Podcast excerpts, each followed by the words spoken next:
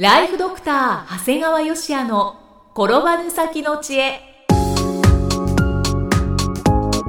ビジネス勉強マネープラン。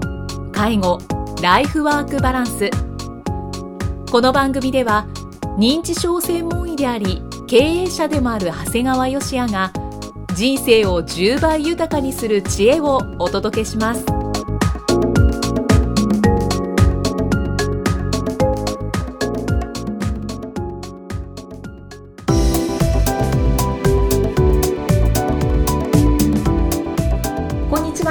生きみえです。ライフドクター長谷川芳也の転ばぬ先の知恵。今回は第46回目です。長谷川先生今回もよろしくお願いします。よろしくお願いします。さあ今回はどのようなお話でしょうか？えー、今回はですね、ニーサ。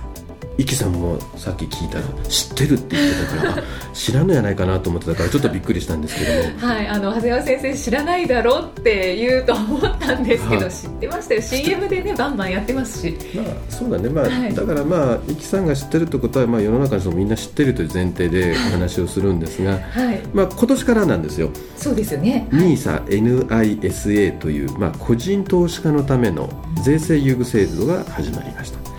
まあ、これさすがにね確かに今イキさん言われたように広告とかでももうニーサを進めるものがものすごい増えてるんですよね、うん今年に入ってもニーサニーサって言ってるのでそうやっぱりなんだろうって思っちゃいますね。これ始まったのは正確に言うと平成26年1月1日よりスタートした個人投資家向けの少額投資、まあ、額の少ない投資の非課税制度ですね。はい。これ実はイギリスで広く普及しているインディビデュアルセービングアカウント。個人の貯蓄の口座を参考にした制度であってここに日本全体の日本の N をつけて、まあ、いわゆるあのイギリスの ISA の普及定着に取り組むという趣旨から NISA、NISA という愛称にしてるんですね。ニーサの N が日本の N とはそれは知らなかったそうですね。はいでこれさあのいわゆる利用者1人につき、はいあの各金融機関、まあ、1口座しか開設できないんですよ。うんはいだからもう逆に各金融機関としてはもう最初に取り込んだもん勝ちなわけですよあ。そうですねはい、もう一回契約されちゃったらもう次他のところが売り込みに来てももう無理だもんですから、うんだからかなり必死なんですね。うんだからもう僕のところにもかなりいろんなところが売り込みに来るどころかいきなり申し込み書だけ送りつけてくるような金融機関もありますね。それはちょっと失礼ですね失礼だけど、まあ、あのそれがありがたいという人もいるのかなと思ったりしています。はいただあの僕なんかが思うのはねやっぱ本当にこういう投資経験のない人なんていうのははっきり言って金融機関って言ってもなんか銀行と証券会社っていうのもよく分かんないわけですね。もうどこも金融機関という感覚で持ってる中で、まあ、銀行から送りつけられたり証券会社から送りつけられたりするもんだから。は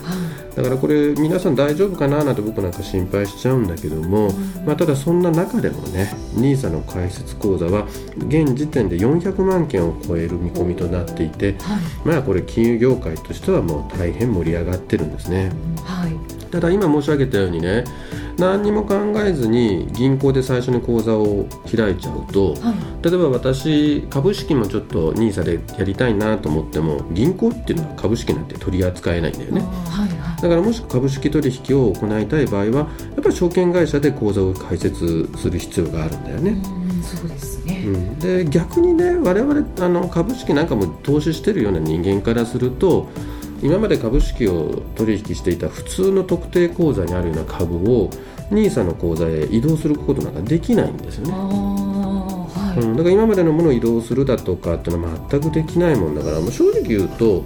まあ、一般の人どうかわからないんだけど、まあ、投資経験してる人から見るとなんか不便なもんやなっていうことなんですよね。単独でしか使えない。そうなんだだから改めてっていうね、悪いけど投資してる人はずっと昔からやってんだよ、そうですようねん、そう今更何って、まあ、だからそういった意味でまあ少額で新しい人を取り込むのかもしれないんだけど、うん。はい。ただぜひ注意していただきたいことがいっぱいあるわけね。はい。で確かに株や投資信託などの、まあ、運用で利益が得ることってあるわけだね。はい。そうするとこう税金が普通はかかるわけですね、まあ、一般的には分離課税って言って、まあ、2割かかるんですね。ただ NISA を利用するとその税金がかからないんだよね。はい。それが最大のメリットなんだよね。ね非課税制度ですそう。利息にね、はい。あの儲けた部分利益にね。いわゆるまあ無制限じゃないんだけど年間100万円までの運用から5年以内に得られた利益が非課税なんですよ。はい。ただね今時こんな税金を気にするほど儲かる商品があるのかなっていうところもあるんですよ。あ でそういう100万円を投資して、今1%で回すことすら難しいんだよね。そうなんですよ。だって銀行に預けたら1%で全然無理でも0.00の時代にね、まあ、万が一100万円投資して1万円1%で回して利益が出ました1万円のはいの税金2000円だよ あのそれを言ってしまうともう元も子もないしそれ以前に儲からんこともあるんよということなんだよね、そうですよね。だからいおいそんなにメリット言っていいの？と皆さん NISA にやったら普通は2000円ぐらい得しますよって言えよと思うんだよね。ま あでも言えないですよね。言えないよ。もし仮に倍にでもなってね100万円のものが200万になりました。それで100万円で20万税金を納めないかんけどそんなに儲かったら払やええやんね、うん。そうですね。そうでしょ100万も儲かったら俺払うよ20万ぐらい。っていうことなんです。はい。でさらにデメリットがあるんです。はい。で税金が関わらない代わりにはい。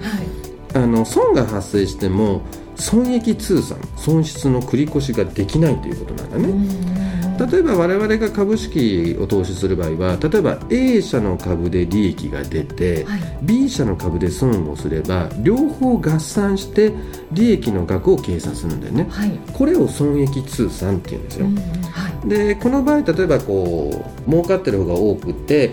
あの損してる額の方が少なかったら、まあ、税金はかかるんですがそれでも単独でやるよりは節税になる。はい逆にこう損してる方が大きかったら税金がかからないんだよね。うんで逆にさらにこう損してる方が大きかった場合はそのマイナスを翌年に持ち越すこともできるんですよ。うんこれが損失の繰り越しなんです。はい。でこの繰り越しは最大3年までできるんですね。うん。はい。ですからあの我々っていうのはその株式投資してる時はこう損益通算だとか損失の繰り越しっていうのはうまく使いながらやっていくんだよね、うんはいただこういったことが実際 NISA の口座ではほとんどできないよということなんだよねこれはデメリットですね。だから NISA の口座で損をしてその他の口座で得をしようが、はい。その他の口座で損していて NISA のところで得してようがそれをこう操作することができなくてもう NISA の部分は NISA だけでもう他とは一切別ですよってことになっちゃうんだよね、うん。はいはい。だからある意味我々からすると不便だし、まあ、さっき言ったわずかの額でこんな不便さを買わなあかんのかなって気がして個人的には全然関心はないですねーはい、やっぱりこれは初めて投資する人専用と言ってもいいかもしれないですね。いやまあそれは後で言うけどはいはい。でさらに NISA 致命的な欠陥があるんだよね。はい。これ最長の投資期間である5年を経過した時にその時点で損が発生していたり、まあ、損益の繰り越しができないっていうのを今申し上げたんだけどそれ以外に5年経った時点の価格が取得価格になるんですよ。これこれどういう意味か説明すると例えば初めに100万円で投資した株が5年経った時点で80万になってたとするじゃないはいはい。80万になってたとするね80万。そうするとこのものはもう80万で取得したことになっちゃうんですねはい。で例えばその後に残念ながら例えば90万で売ったとしたらはい。10万円儲かったってことになっちゃうんですよ。うんはいはい。でも本当は100万で買ったものを90万というか損してるわけだよね。そうですね。だけどもう強制的に5年目でバチンって切られちゃうもんだけどその時点でちょっと一過性に下がってて80万になってたら本来自分損してるのにうん。80万が90万になったところで税金払わなくなるんですよ。はあそれは。これ踏んだり切ったりなわけですよね。はい。だからえ何それと思うわけですよ。そうですね。だからあまりにもこの NISA というのは NISA という枠にとらわれすぎてしまって他のものと損益通算だとか、はい。えー損失の繰り越しができないばかりか、うん。5年経った時点で一緒くたでこう最終の値段にしてしまうもんだからはい。高い時に買って安いとこでもし5年が終わってしまったらこれ強制的に5年で終わるわけですから、うん。その後に上がった時に購入した時とこまでは上がってなくても税金がかかったりしてしまうんだよね。あ だから先ほどから何度も申し上げているように我々投資をしている人間でまともに普通に考えている人間は NISA は全然関心がないし、うん、えー、といって僕はもう初心者の人にも勧めない、はい、これなんでかっていうとね、はい、NISA で間違いなく儲かるのは誰かってことなんです。これは商品を売る銀行や証券会社彼らは商品が原本を割ろうが要するにもう100万で買ったものが50万になろうが配当が減ろうが何があっても手数料収入だけは入るんです。あなるほど、はい、だから例えば100万のものを買いました。最初の販売手数料で例えば2%取ります、うん。えー、毎年運用していたら信託報酬として 1%2% 取りますいいですか？購入する時にもお金が取られるし、はい、毎年の運用でも取られてるんですよ、はいはい、これが彼らの手数料収入なんですよ。それは必ず入ってきます、はい、だから逆に100万投資をしても100万運用に回されるわけじゃないんです、うん、商品によっては最初の購入で販売手数料が取られその後も毎年毎年1%等が引かれていくもんだから下手をすると商品自体はあんまり変わってなくても続けていくだけで目減りしていくんですよね、だこれまさに消費者のためでなくて金融機関が売りたい商品なんですだから僕が新しい人たち、あの経験のない人たちに勧めるのが NISA なんですよなんて言い方するのはすごく嫌なのは、うん、NISA なんて誰もやっちゃかんことなんだよね。だからそんな金融機関の片棒を担いでいるとも知らずに真剣に NISA のアドバイスをしているファイナンシャルプランナーみたいなのを見るんだけど、はい、僕はね個人的にちょっと変わった考え方していてね、はい、僕は自分を騙そうともういろいろ策略を重ねた人間から騙された場合はまだなんか許せちゃうんだよね。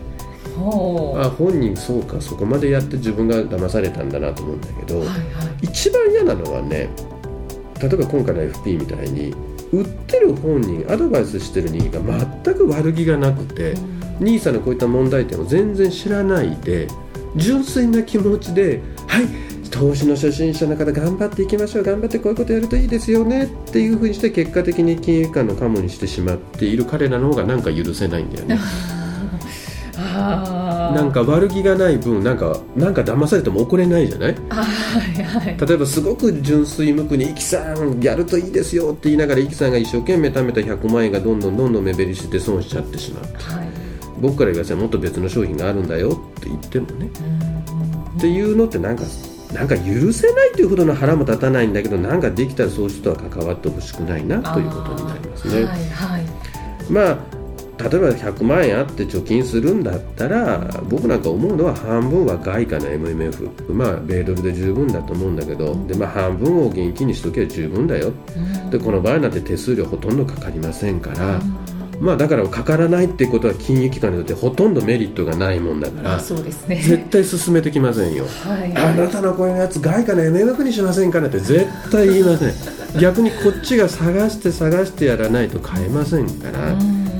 だからもう毎回、まあ、ことあるごとにしつこいようですが長谷川家の家訓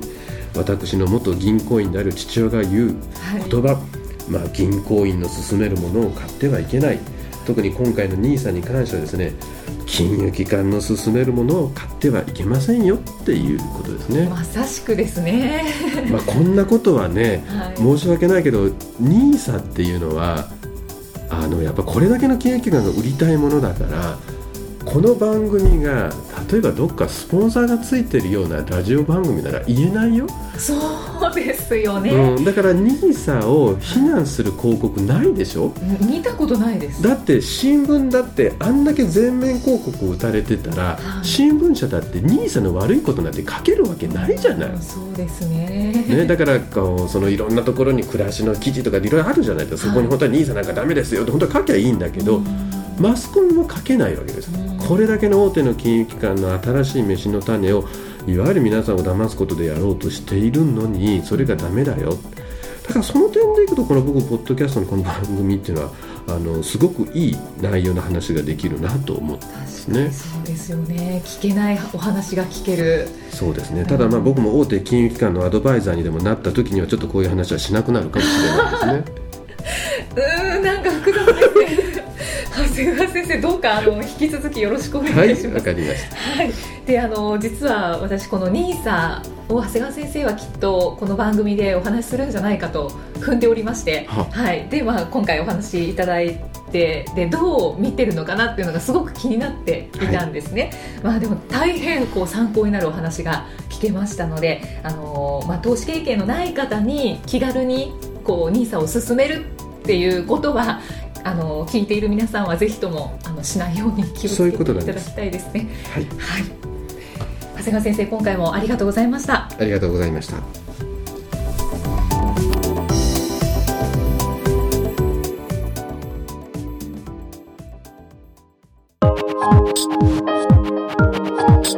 今日の放送はいかがでしたか？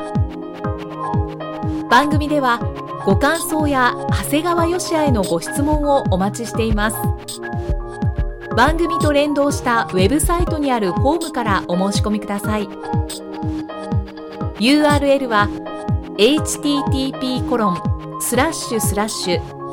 brain-gr.com スラッシュ podcast スラッシュ http コロンスラッシュスラッシュブレイン -gr.com スラッシュポッドキャストスラッシュです。それではまたお耳にかかりましょう。この番組は提供ライフドクター長谷川嘉哉プロデュースキクタス。ナレーションは生き見えによりお送りいたしました。